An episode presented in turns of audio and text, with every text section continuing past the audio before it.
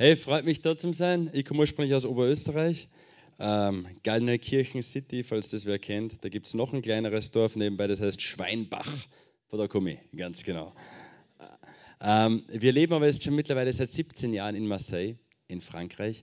Ähm, und man könnte sich ja denken, na gut, Frankreich ist eine schöne Côte d'Azur und ist alles wunderbar. Ähm, aber in der Hafenstadt, zweitgrößte Stadt Frankreichs, ist trotzdem in der Innenstadt einiges zu tun. Und wir haben da begonnen mit meinen Schwiegereltern gemeinsam 2006 dann Gemeinde ähm, wieder bei Null zu starten, mit einem Hauskreis bei Ihnen zu Hause und mit einem anderen Hauskreis bei uns zu Hause. Und Gemeinde ist langsam, aber sicher, hat sich gewachsen, sind Leute hinzugekommen. Und was passiert, wenn Leute hinzukommen? Da gehen andere wieder weg.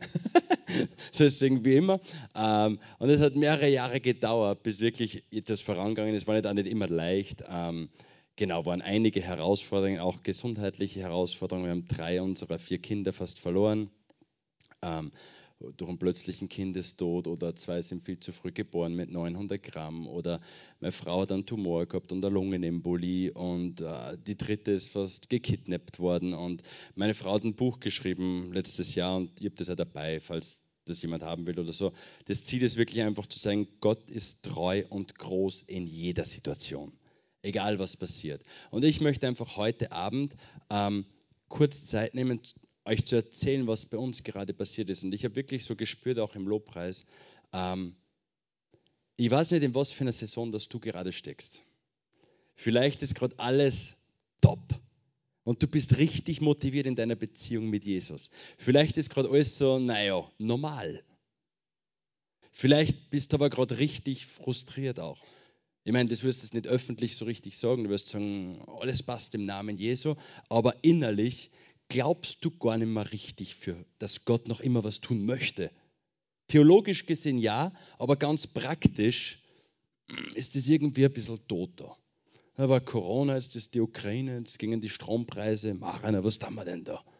Und irgendwie ist in dir vielleicht so, ja, ich bin zwar da, ich bin eh treu, ich bin eh immer da, aber ich habe nicht mehr diese Leidenschaft, wirklich zu schreien, zu beten, zu fasten und Gott suchen, dass er wirklich was tut, weil ich glaube, dass er noch was machen möchte.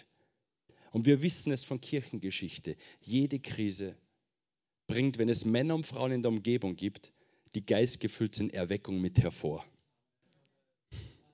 Das heißt, die Frage ist nicht, kommen Krisen oder hat es Krisen gegeben oder werden noch welche kommen? Die wahre Frage ist, sind in diesen Krisen, die wir erleben, noch Männer und Frauen, die gestanden im Geist sind da und die sagen, und jetzt erst recht. Und jetzt erst recht. Und ich möchte in dem, was ich dir jetzt erzähle, einfach Glauben zusprechen. Das sind nicht einfach nur irgendwelche Geschichten, das ist nicht einfach nur irgendein Missionsbericht und war interessant. Vielleicht ist es interessant, vielleicht interessiert es dich gar nicht. Aber weißt du was, was ich einfach möchte und was wirklich mein Gebet ist, dass du die Geschichten nimmst und sagst, hey, Gott ist noch immer treu. Und Gott baut noch immer seine Gemeinde. Er hat nicht aufgehört. Du kannst es einschalten, wenn du willst. Ich habe da aber Büdeln dabei. Okay, das ist Jerusalem. Das ist nicht bei uns. Ah, genau. Also sind, ich bin verheiratet, habe vier Mädels, die sind 14, 13, 12 und 10, also sehr knapp alle benannt, praktisch, kompakt erledigt. Genau, ich bin aber jetzt alleine da. Ähm, und natürlich arbeiten wir auch sehr viel für Familien. Und wir haben jetzt in unserem Nordcampus in Marseille, wo wir Gemeinde gegründet haben, neue Räumlichkeiten und die sind schon zu klein geworden, weil wir zu viele Kinder erreichen dort. Und jetzt machen die das im Flur und sitzen auf die Treppen und da ist, wir haben jetzt der Jugendcamp gerade vor, nur mit unserer Gemeinde und haben dort 90 Kinder und Jugendliche gehabt. Und man sieht einfach so schön, Gott spricht und der Heilige Geist begegnet auch Kindern, Teenies. Und ich weiß nicht, ob ihr das wisst, aber 90 Prozent aller Bekehrungen sind vor dem 30. Lebensjahr. 90 Prozent. Und ich habe mir immer gesagt, hey, ich bin jetzt über 30. Aber ich werde alles dafür tun, dass die unter 30-Jährigen in meiner Gemeinde sich nicht langweilen. Dass ihnen nicht fad wird und dass sie nicht denken, sie müssen warten, bis sie ein bestimmtes Alter haben, damit sie irgendwas machen können sondern wir haben unsere Kleinen schon, Zehnjährigen, Elfjährigen, Zwölfjährigen, die sind mit dabei im Lobpreis, in der Technik, die machen mit und teilen was im Hauskreis. Wir möchten einfach, dass es ganz normal wird, dass Teenies schon voll dabei sind und Gott wirklich dienen können. Das ist unsere Jüngerschaftsschule, was wir jedes Jahr haben. Wir haben Bibelschule neun Monate bei uns und das sind die Studenten, die hier sind und die neun Monate ihres Lebens praktisch gegeben haben, um Jesus mehr kennenzulernen. Das haben wir jetzt aufgeteilt. Die ersten drei Monate ist, sage ich mal, Identität in Christus, die nächsten drei Monate Kreativschule, alles was Production und Design und Musik und ähm, Genau, das sind die großen Bereiche. Und dann die letzten drei Monate Mission School. Das heißt wirklich drei Monate Evangelisation, Veranstaltungen, Lernen zur Öffentlichkeit zu reden, Events zu organisieren. Genau, das ist so ein großer Track über neun Monate, den wir jetzt haben. Und das sind die Studenten, die wir dieses Jahr dabei haben von Belgien, Schweiz, Frankreich dieses Jahr. Ganz genau. Haben wir neue Räumlichkeiten ähm, seit letztem Jahr was wir noch nicht komplett fertig haben, weil wir gerade nicht so viel Geld haben. Aber wir haben trotzdem Gottesdienste da drinnen. Und es ist jetzt schon wieder komplett gefüllt. Und wir freuen uns schon, wenn wir das endlich komplett fertig machen können. Und wir offizielle Eröffnung machen können. genau. Ähm, während dieser Zeit haben wir begonnen, im Norden von Marseille, in einer Stadt, die heißt Aix-en-Provence, einen Hauskreis zu eröffnen. Und was passiert, wenn ein Haus geöffnet wird? Besuch. Und was ist, wenn die Menschen, die zu Besuch kommen, Jesus begegnen? Dann ist das schön. Und wir haben erlebt, wie in einem so einem Hauskreis in Aix-en-Provence Menschen nicht nur anderen netten Christen begegnet sind, sondern Jesus begegnet sind. Wir haben dort in dem Hauskreis Bekehrungen erlebt. Die Leiter dort vor Ort, heißen Christian, Marie-Flo, waren so begeistert, haben gesagt, wir möchten unsere Stadt mit dem Evangelium erreichen. Und haben alle ihre Arbeitskollegen, Freunde, alle eingeladen zu sich nach Hause. Und wir haben dort über sieben Leute getauft im Hauskreis. Noch in einem Jahr. Wir haben einen zweiten Hauskreis eröffnet, wir haben einen dritten Hauskreis eröffnet, wir haben einen vierten Hauskreis eröffnet, wir haben einen fünften Hauskreis eröffnet. Und seit September haben wir jetzt alle zwei Wochen Gottesdienste in so einem Hotel dort, das wir mieten, weil wir jetzt einfach Gemeinde dort gründen. Und man denkt sich einfach nur, wir gesagt, wir möchten nicht einfach nur irgendwo einen Saal mieten und dann versuchen, dass der irgendwie voll wird, sondern wir möchten Leben bauen, Häuser öffnen. Und das Christentum war immer eine Laienbewegung. Nicht irgendwelche Pfarrer und irgendwelche Priester, die was machen so, sondern du und ich sind Lichter dort, wo wir sind. Und wir sehen jetzt dort, dass wir alle zwei Wochen Rhythmus dort Gottesdienste veranstalten und es kommen immer mehr Leute dazu. Es kommen immer mehr Leute dazu. Und es ist so schön zu sehen, Manchmal fragen uns Leute, hey, ihr seid doch in Frankreich, einem der atheistischsten Länder Europas, oder? Ja, stimmt.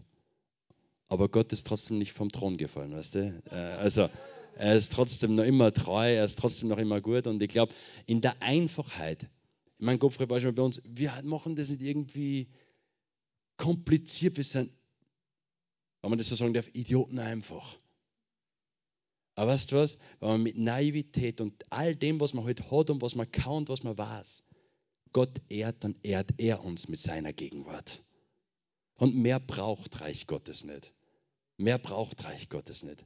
Mehr sehe ja in der Apostelgeschichte nicht. Und das Schönste für mich privat ist, dass ich sehe, dass meine eigenen Kinder voll dabei sind. Ähm, bei unseren verschiedensten Veranstaltungen, Evangelisationen, sie sind einfach immer voll dabei. Wir haben jetzt da im Mai eine große Evangelisation organisiert äh, in der Dominikanischen Republik, weil mein Bruder war drei Monate bei CEFAN und hat dort ein Bootcamp gemacht ähm, und war dann in Afrika bei einer großen Evangelisation in Nigeria. Und wir haben jetzt gestartet, so evangelistische Events zu organisieren. Das war unser erster Prototyp in der Dominikanischen Republik, weil es gibt nebenbei lauter Inseln, die sind frank französischsprachig so. Ähm, hast Guadeloupe, äh, Martinique und wir haben dort schon eine Gemeindegründung in Guadeloupe mit Leuten, die von unserer Gemeinde sind, die aber von dort kommen. Und wir glauben, dass auch Gott die Karibik besuchen will. Nicht nur als Tourismus, sondern auch mit dem Reich Gottes wieder richtig. Ja. Die meisten sagen immer, wann gibt es da mal einen Missionsersatz dahin? ähm, und das ist, man kann ja lauter Menschen und vieles sehen, aber es geht ja immer um den einzelnen Menschen. Und ich habe es so schön gefunden, wir haben, das war Anfang des Jahres, war die Daria, also meine Frau, ähm, wer hat von euch Instagram? Gar nicht? Okay, ein paar. Okay, für die anderen stütze ich einmal vor, es habt es. Auf Instagram gibt es ein Prinzip. Du wirst verfolgt von anderen, also positiv verfolgt, also die schauen halt, was du tust oder was du postest. Und du kannst anderen Menschen folgen. Das heißt, du siehst einfach andere Bilder oder andere Stories oder, gut, das wird schon zu kompliziert. Du siehst, was sie dann. Ähm, und daher ist einer gefolgt, die hat um die, also mit YouTube und mit Instagram so über eine Million Follower. Also man nennt das ein Influencer, also so ganz, ganz viel. Und die hat Sport gemacht und alles Mögliche und ist aber dann richtig abgedriftet in die ganze esoterische Szene und ist immer krasser geworden und einfach richtig, richtig, richtig esoterisch. Und meine Frau hat dann gesagt, hey, das interessiert mich überhaupt nicht mehr, also da gibt es nichts Gutes mehr in ihre Posts, ich, das interessiert mich nicht mehr. Und da habe ich gesagt, aber äh, ich will einfach für sie beten. Und mehrere Monate später dann als meine Frau auch ihr Buch geschrieben hat, hat sie es ihrer Friseurin auch geschenkt, weil meine Frau, die redet mit jedem, also die teilt halt überall herum aus und evangelisiert überall. Und sie hat es ihrer Friseurin geschenkt. Und eines Tages auf einmal schreibt diese Person meiner Frau auf Instagram und sagt, hey, können wir uns mal treffen auf einen Café? Ich habe Fragen über den Glauben. Und meine Frau denkt sich, das kann es nicht sein, dass eine Person mit so viel Einfluss mich kontaktiert, um über den Glauben zu reden. Also es ist, ist die gehackt worden oder ist das, ist das, ist ja komisch. Und dann haben sie sich getroffen bei uns in der Gemeinde im Café und sie gesagt, ja, meine Friseurin hat mir dein Buch gegeben. und das hat, die war bei der gleichen Friseurin. Und im Endeffekt hat die Friseurin, die selber gar nicht gläubig ist, gesagt, hey, du ich kenne wen, die ist Pastorin und die hat vielleicht eine Antwort für dich. Ich gebe dir mal ihre Nummer und da hast du ihr Buch. Das heißt, eine nichtgläubige Friseurin hat ein, ein, wie soll man sagen, äh, ein, ein Samen gesät und gesagt, hey, wann du Hilfe brauchst, dann kenne ich wen, der was wirklich dir helfen, glaube ich, kann. Und wie schön ist es zu sehen, dass wenn Nicht-Christen sagen, hey, ruf den einmal an, der hat sicher was für dich dass wir als Christen so bekannt sind. Und die haben sie dann getroffen und die Frau hat ihr Leben Jesus gegeben. Und die ist dann zu uns gekommen und sagt, ja, aber ich habe so viele esoterische Sachen gemacht, ich brauche Befreiung. Alter, wie warst du das? Also, also wirklich. Wir waren dann bei uns zu Hause und sie hat einfach alles was sie in ihrem ganzen Leben gemacht hat, bekannt und hat da wirklich eine echte, wahre Bekehrung, Befreiung, Wiederherstellung erlebt. Und hat gesagt, ich will mich taufen lassen. Und dann haben wir sie da getauft, Anfang des Jahres. Und sie hat ihr Zeugnis dann ins Internet gestellt. Und sie hat zwar noch nie so viele Hassnachrichten bekommen, aber sie gesagt, ist mir wurscht, wenn ich jetzt noch immer so viele hunderttausende Leute haben, die mir folgen, dann folgen sie mir jetzt für was anderes. Und ich finde es so schön, dass, wenn wir ganz einfach, ob das beim Friseur ist oder irgendwo anders ist, unser Zeugnis weitergeben, du weißt nicht, was der Impact dahinter ist. Du hast keine Ahnung. Ich habe keine Ahnung. Das Einzige, was uns Gott auch fragt, ist nicht alles zu wissen und alles zu kontrollieren, sondern ihm einfach zu vertrauen und einfach unsere Geschichte weiterzugeben. Heute schaut so aus, also das verstehst du vielleicht nicht viel, aber wir sind hier in Marseille. Und in Marseille haben wir eine Gemeinde gegründet. Und dann haben wir einen neuen Hauskreis gestartet in Saint-Victoré, das ist neben dem Flughafen von Marseille. Und dort hat sich das multipliziert, da haben wir heute elf Hauskreise und das ist dort, wo wir das Gemeindegebäude gekauft haben auch und wo wir jetzt auch schon eine Gemeinde haben. Dann gründen wir jetzt gerade in dem Hotel da in Aix-en-Provence, wo ich euch gezeigt habe. Und im Osten von Marseille gibt es eine Stadt, die heißt Aubagne, da haben wir jetzt auch schon drei Hauskreise und sind gerade dabei, eine Gemeinde zu gründen. Jetzt haben wir gerade ein Ehepaar nach Avignon geschickt, die was dort gerade ihren ersten Hauskreis gestartet haben. Laufen. Dann haben wir in den Inseln, in den Antillen, in der Guadeloupe, in der Karibik, auch gerade eine Gemeindegründung, wo es schon zwei Hauskreise gibt. Im Osten von Frankreich haben wir eine Gemeinde gestartet in Belfort und jetzt seit ein Jahr, eineinhalb Jahr in Mühlhausen, Mühlhus nebenbei und da kommen noch die nächsten. Und im Endeffekt, und in Salzburg auch mit Simon und Annette Promecker gerade. Und im Endeffekt siehst du nach 17 Jahren, hey, Gott wirkt multiplikativ. Gott wirkt multiplikativ.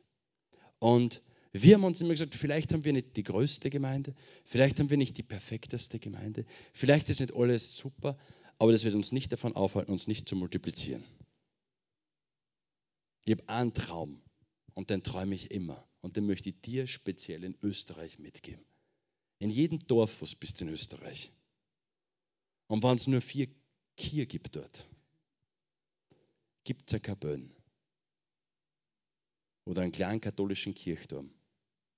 Und jetzt, wenn ich in die Berg bin, jetzt, wenn ich in Tirol bin oder in Salzburg lande, oder egal wo, jetzt sogar von Oberfahren, ich bin vorher gerade von Linz nach Klagenfurt gefahren, überall siehst du irgendwelche Kirchtürme. Im Nirgendwo. Und mein Traum ist es, dass in jedem Dorf wieder eine lebendige Kirche steht. Eine lebendige Kirche. Die ist vielleicht nicht mega, mega überall, aber es sind Orte des geistlichen Lebens. Nicht nur tote Gebäude, sondern Orte, ob das bei Familien zu Hause ist, ob das zwei, drei Familien, egal wo, aber einfach Orte, wo Quelle des Lebens ist. Das ist mein Traum und für den leben wir. Und wir haben uns entschieden, etwas zu machen, was nicht immer angenehm ist. Ähm, man könnte sagen, hey, bei euch, euch geht es eh gut, das wächst, ist super. Wir haben uns entschieden, wir bleiben Missionare. Wir haben lauter Pastoren überall eingesetzt in Frankreich. Wir trainieren, wir haben jetzt über sieben Pastoren in Ausbildung. Und wir setzen französische Pastoren ein. Und wir entscheiden uns, wie am Anfang vor 17 Jahren, aus Glauben zu leben. Ist das angenehm? Na. Aber wir haben gesagt, wenn ich einen Pioniergeist behalten möchte, muss ich leben wie ein Pionier. Und das heißt, wir sind auch heute noch immer 100% abhängig von Österreich. Und ich finde es so schön, weil Österreich hat profitiert von Schweden, von Norwegern und von anderen Missionaren, die Gemeinden in Österreich gegründet haben. Und ich möchte dir sagen, hey, wir brauchen dich noch genauso wie vor 17 Jahren oder wie vor 15 Jahren. Weil wir setzen andere Menschen frei, damit sie wieder andere Menschen freisetzen. Wir möchten einfach nur Reich Gottes bauen, Reich Gottes bauen. Und vielleicht, wenn wir uns im Himmel mal sehen, kommt irgend so komischer Franzose mal zu dir und sagt, hey, danke.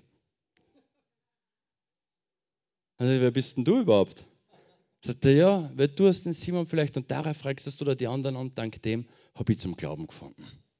Du weißt nicht, was mit uns in der Ewigkeit alles passieren wird. Genau, ich habe das nur kurz gesagt. Meine Frau hat ein Buch geschrieben über unsere ganzen Jahre, wo es auch kompliziert waren. Ähm, und ich habe das auch dabei, ein paar habe ich dabei da hinten, wenn die, falls dich interessieren sollte, danach kannst du das gerne haben. Ich habe echt am Herzen gehabt, euch von drei Menschen zu erzählen heute Abend, weil ich will nicht einfach nur einen Bericht machen. Ähm, wie soll ich das sagen am Gescheitern? Ähm, jeder Mensch möchte eine Spur hinterlassen. Manchmal sagt man so, was willst du, dass sie die Leute erinnern auf dein Grabstein?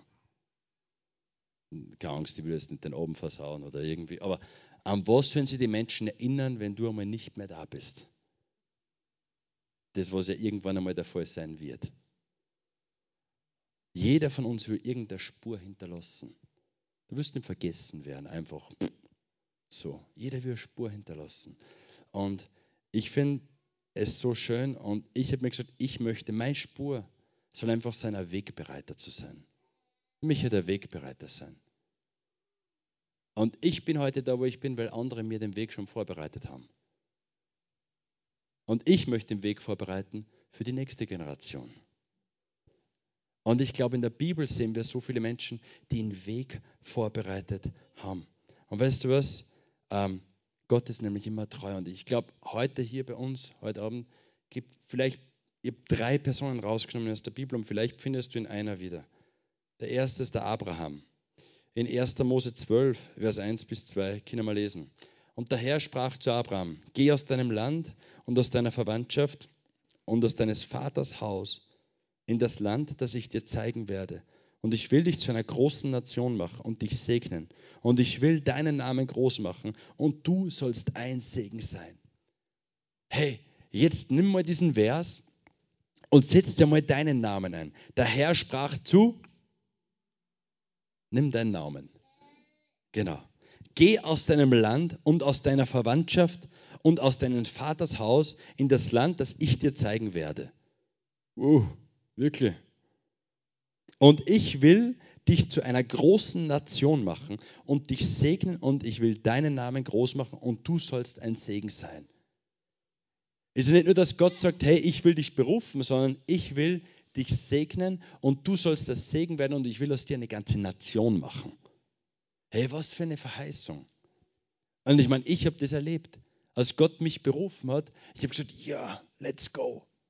Und dann passiert aber nicht sofort irgendwas. Ich weiß nicht, ob schon mehrere hier länger Christen sind, erinnern wahrscheinlich. Vielleicht hast du mal Worte von Gott bekommen und dann bist du richtig berührt, richtig, ah, super, motiviert, aber irgendwie verändert sich nächsten Tag nicht alles. Irgendwie passiert nicht direkt auf einmal was. Und dann kann man so nicht depressiv werden, aber so es in Frage stellen, hey, hat Gott wirklich gesprochen?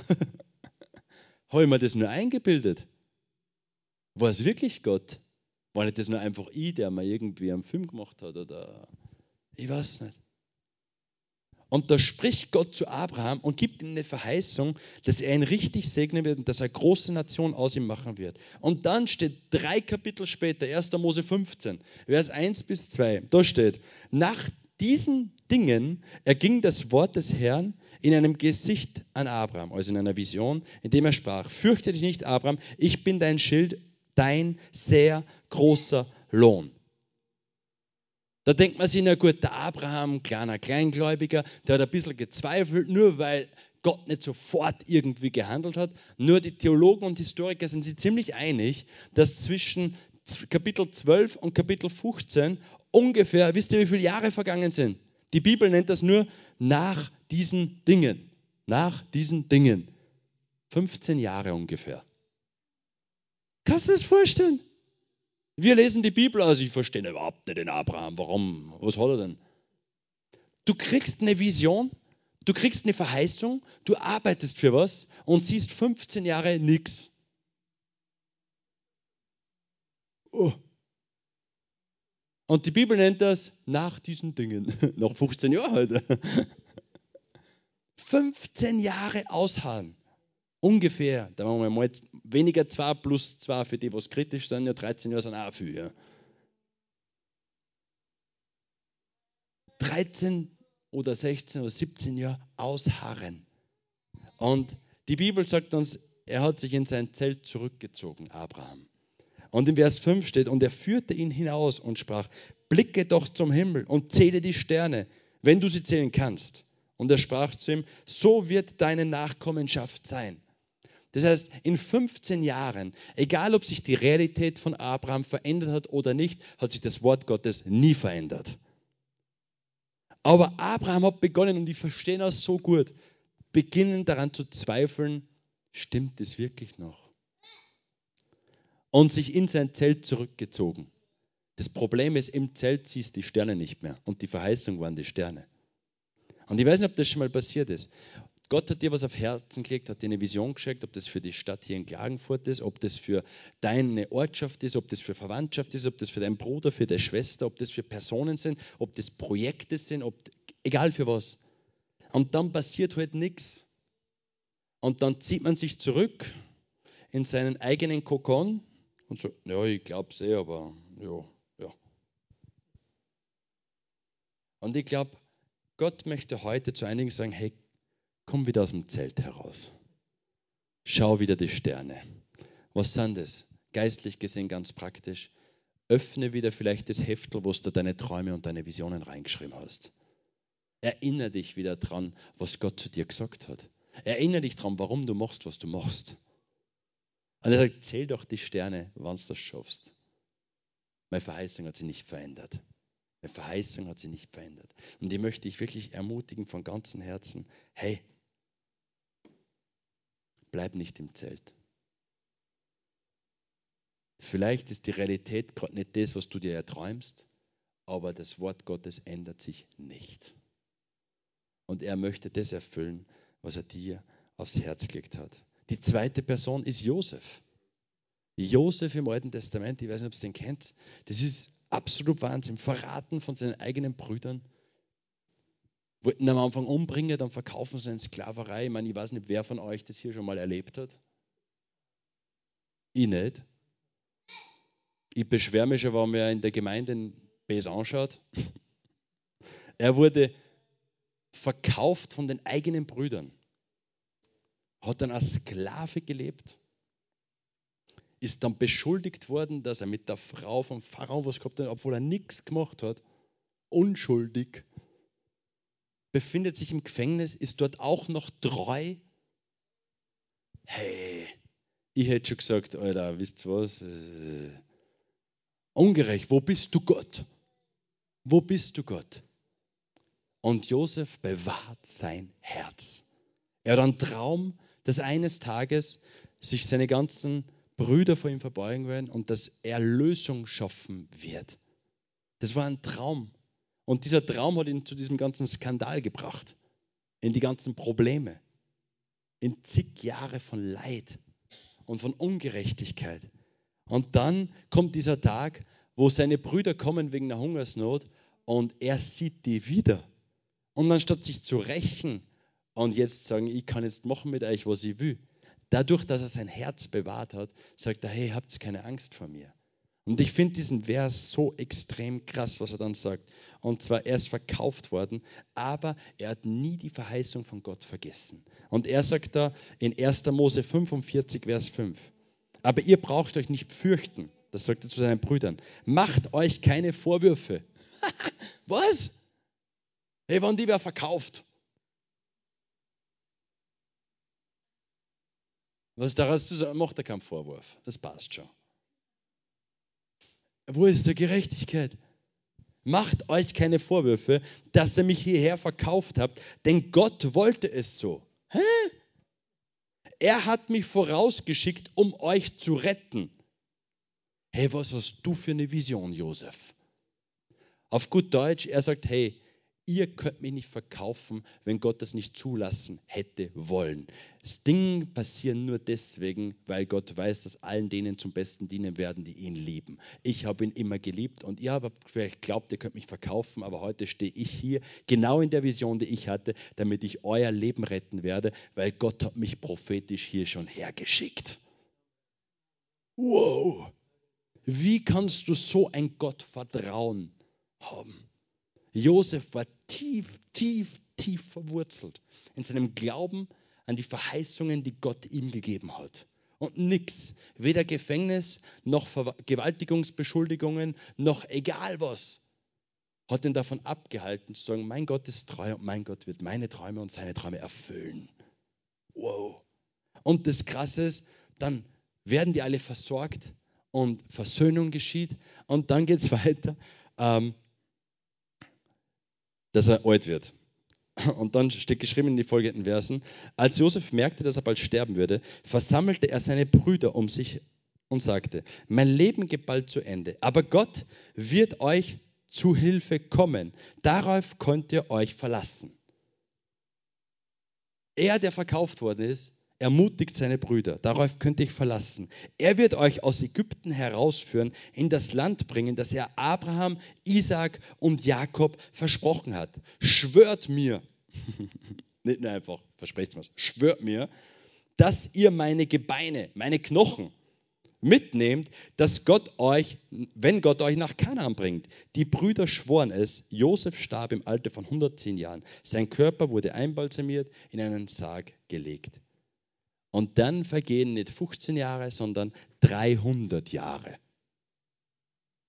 300 Jahre später können wir lesen in Josua 24, Vers 32. Und die Gebeine Josefs, welche die Kinder Israels aus Ägypten herausgebracht hatten, vergruben sie in Sichem in einem, Land, in einem Stück Land, das Jakob von seinen Kindern Hermos und Vater Sichem für 100 Gesitter gekauft hatte. Und es wurde den Kindern Josefs zum Erbteil. Das heißt, über 300 Jahre haben sich die von Generation zu Generation zu Generation zu Generation gesagt, hey, der Josef hat gesagt, Gott wird uns ins Land zurückbringen und seine Knochen dürfen nicht da liegen bleiben und die Knochen nehmen wir mit, damit wir uns immer daran erinnern, Gott ist treu.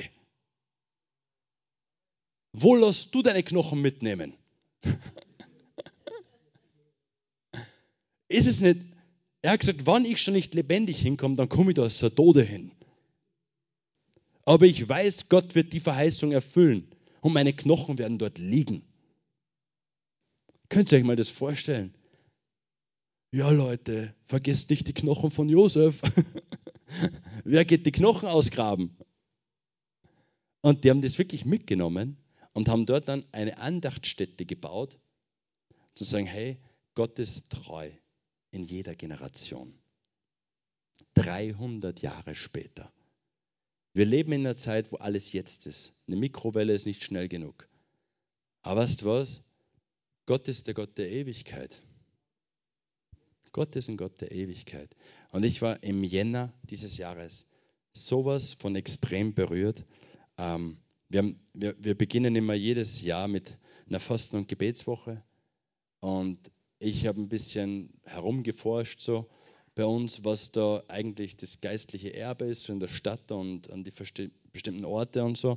Und habe dann wirklich was Extremes entdeckt. Und zwar, ähm, dort wo unsere Gemeinde heute ist, Dort wurden die ersten protestantischen Christen Hugenotten. War der einzige Ort, wo sie im Gefängnis gehalten wurden und wo sie leben durften. Genau dort.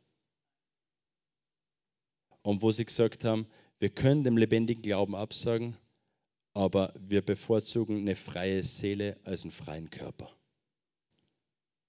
Und genau an dem Ort sind wir heute und beten Gott an.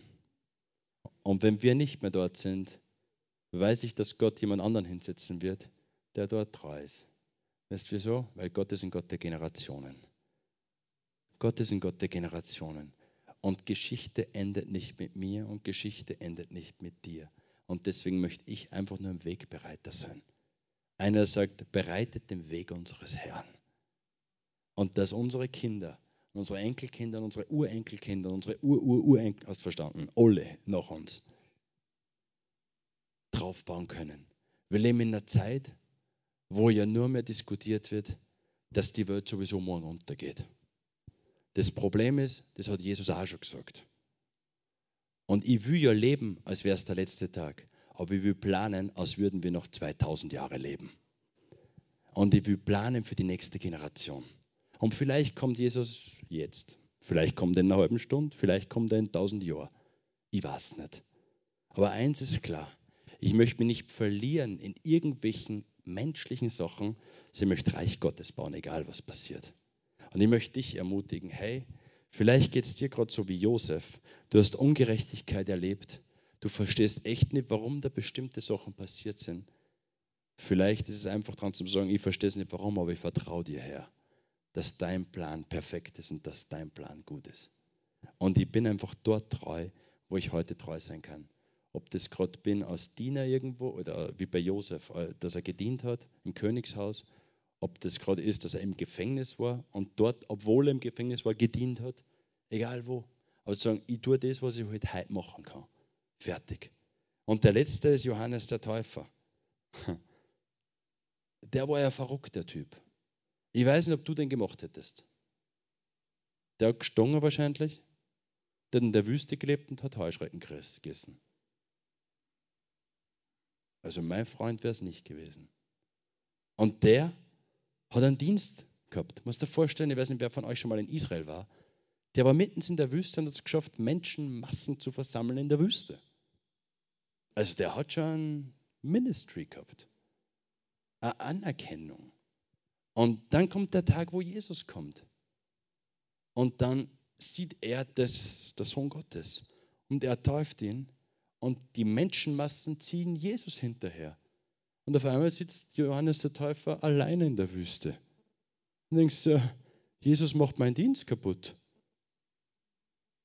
Und ich weiß nicht, ob das schon mal so passiert ist. Also Gott schickt dir Menschen, auf einmal kommt jemand, der ist irgendwie besser oder macht es anders und denkst du, der nimmt mal alle Leute weg auf einmal.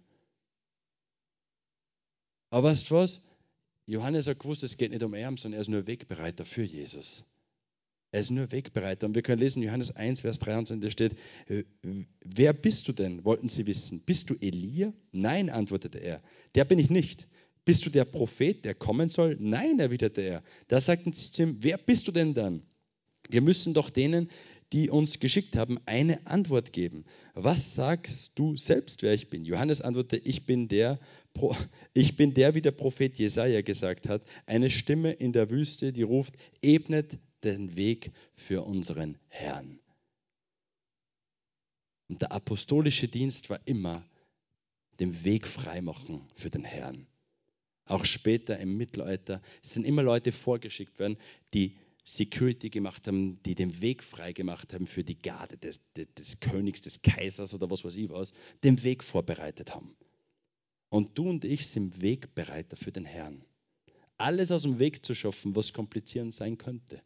Aber es geht im Endeffekt nicht um uns, sondern um das, dass der Herr sich verwirklichen kann. Und ich habe einfach am Herzen gehabt, das mitzuteilen. Vielleicht bist du gerade in einer Phase, und ich weiß, es nicht angenehm, das sowas zu sagen, aber vielleicht geht es bei dir gerade mehr um dich als eigentlich um den Herrn. So werde ich gut gesehen, was denken die Leute von mir? Ist mein Ministry erfolgreich? Passt, passt mein Dienst? Ich möchte nur ganz kurz sagen, in erster Linie geht es nicht um deinen Dienst, es geht um Gott. Es geht nicht um meinen Dienst, es geht um Gott. Und mein Dienst kann morgen vorbei sein. Gott ist nicht vorbei. Es geht um Gott und ich möchte den Weg bereiter sein für Gott und für die, die nach uns kommen. Und ich habe wirklich, wie gesagt, wie ich mich vorbereitet habe für heute Abend, gespürt einfach, dass vielleicht Menschen hier sind, dass du dich in einem dieser drei Personen wiederfindest. Entweder wie Abraham, dass du schon geglaubt hast, aber hast irgendwie aufgehört zum Glauben, weil einfach nichts gesehen hast. Früher hast gebetet für deinen perfekten Ehemann. Und heute denkst du dann einfach nur, hast gebetet, ja, Christ soll Gott lieben von ganzem Herzen, soll engagiert sein, soll 1,80 Meter groß sein, blaue Augen, Lasagne als Lieblingsspeise, was weiß ich. Den gibt es irgendwie aber nicht. Denkst du, na gut, Wurscht, wer ausschaut, Hauptsache Christ.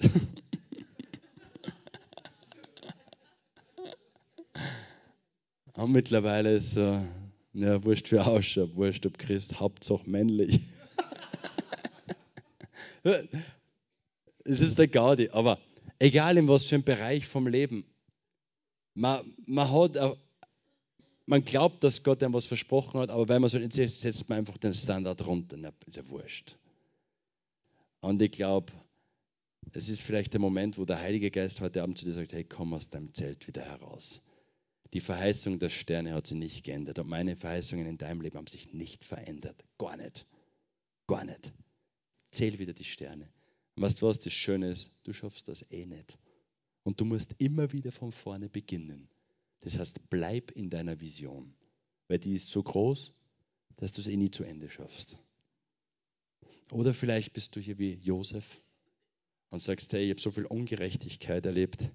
Oder ich werde es in meinem eigenen Leben nie sehen. Und Hebräer sagt uns mit der ganzen Liste und vielen anderen Namen noch, sie haben ihre komplette Verheißung nie persönlich erlebt, aber sie haben sie vom Weiten umarmt, denn sie waren der Welt nicht würdig. Die Welt war ihnen nicht würdig. Und ich glaube, es ist möchte dir das heute sagen, wenn du gerade hier bist und denkst, hey, ich weiß gar nicht mehr wie, man nichts passiert, wie es eigentlich geplant war. Vielleicht kannst du einfach sagen, hey, und auch wenn ich es in meinem Leben nicht erlebe, meine Knochen und meine Kinder und meine Enkel, die werden sehen. Aber ich werde nicht der Treue Gottes absagen. Oder vielleicht wie Johannes, dass du sagst, hey, wenn das alles so passiert, wie es passiert, wo ist denn da mein Platz? Wo ist denn da mein Dienst? Wo ist denn da meine Verantwortung? Vielleicht ein großer Demut, so wie Johannes zu sagen, hey, ich bin nur der, der den Weg vorbereitet für den Herrn, um den es eigentlich geht. Es geht nicht um mich. Vielleicht können wir einfach nur einen kurzen Moment nehmen, wo wir die Augen schließen. Und ich möchte einfach den Moment nehmen, dass der Heilige Geist wirklich auch sprechen kann. Heiliger Geist, danke, dass du jetzt durch die Reihen hier gehst. Hey, und wenn du hier bist heute Abend und du merkst, dass es dir gerade so geht wie Abraham, Josef oder Johannes,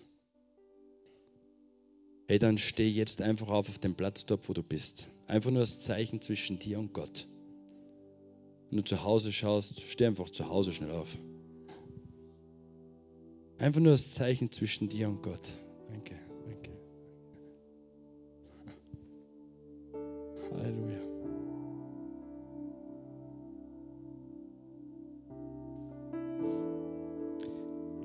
Geist Gottes, ich danke dir für deine Gegenwart hier heute Abend. Herr, du bist der, der sagt, ich widerstehe den Stolzen und ich bin gnädig, den Demütigen.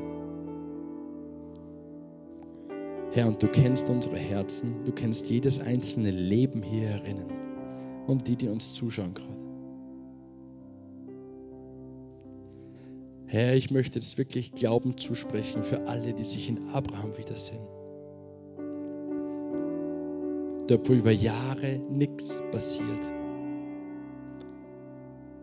Heiliger Geist, möchte ich bitten, dass du jetzt wieder die Vision neu empfachst, die du ihnen gegeben hast in Jesu Namen.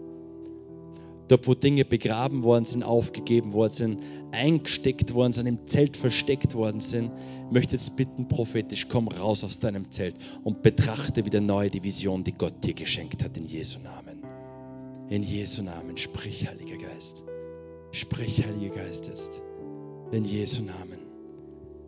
Eine frische, erfrischende Erfüllung der Vision, die du gegeben hast. In Jesu Namen. Möchte ich bitten für alle, die, die sich fühlen wie Josef. Ungerecht behandelt. Nicht sicher, ob sie jemals das sehen werden, was du verheißen hast.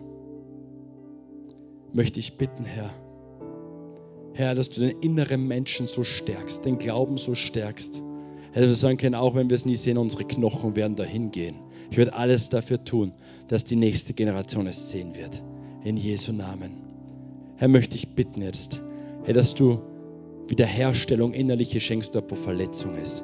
Möchte ich bitten, dort wo gedemütigt wurde, dass Glauben wieder stattfindet. Möchte ich bitten, dort wo herunter ähm, wo Spott ausgeübt worden ist, wo erniedrigende Worte ausgeübt worden sind, wo Verletzung erlebt worden ist, wo Missbrauch erlebt worden ist, möchte ich bitten, Herr, dass du jetzt kommst und wiederherstellst und heilst in Jesu Namen. In Jesu Namen. In Jesu Namen. Du bist unsere Gerechtigkeit. Du bist meine Gerechtigkeit. Du bist mein Retter. Du bist meine Heilung. In Jesu Namen. Möchte ich bitten für alle, Johannes der Täufer hier. Für alle, die, die gerade sehen, dass sie dir dienen können. Aber irgendwie auch ein bisschen Angst haben, was ist, wenn es wächst, dass ich meinen eigenen Platz verliere dann da drinnen. Herr, möchte ich bitten, Herr, dass wir zutiefst realisieren können und uns beugen können vor dir und sagen, es geht nicht um uns, es geht um dich und alleine um dich. In Jesu Namen. In Jesu Namen. Heiliger Geist, danke, dass du jetzt durch diese Reihen gehst. Danke, dass du sprichst. Worte des Lebens. Worte des Lebens. In Jesu Namen möchte ich bitten für die Gemeinde, für Gottfried Sibylle, die gesamte Leiterschaft hier, für die Gemeinde in Klagenfurt, für neuen Wind deines Geistes in Jesu Namen. In Jesu Namen möchte ich bitten, Herr, für übernatürliche Begegnungen, für übernatürliche Bekehrungen, für übernatürliche Taufen, für übernatürliche Hauskreiseröffnungen, für übernatürliche Multiplikation. Möchte ich bitten, Herr, dass du deine Gemeinde baust hier in Klagenfurt, in Jesu Namen. In Jesu Namen. Einen tiefen Hunger noch mehr von dir. Einen tiefen Hunger noch mehr von deinem geistlichen Wirken in Jesu Namen. In Jesu Namen. Dass dein Name verherrlicht wird. Dass dein Name groß gemacht wird. In Jesu Namen. In Jesu Namen. Halleluja. Amen.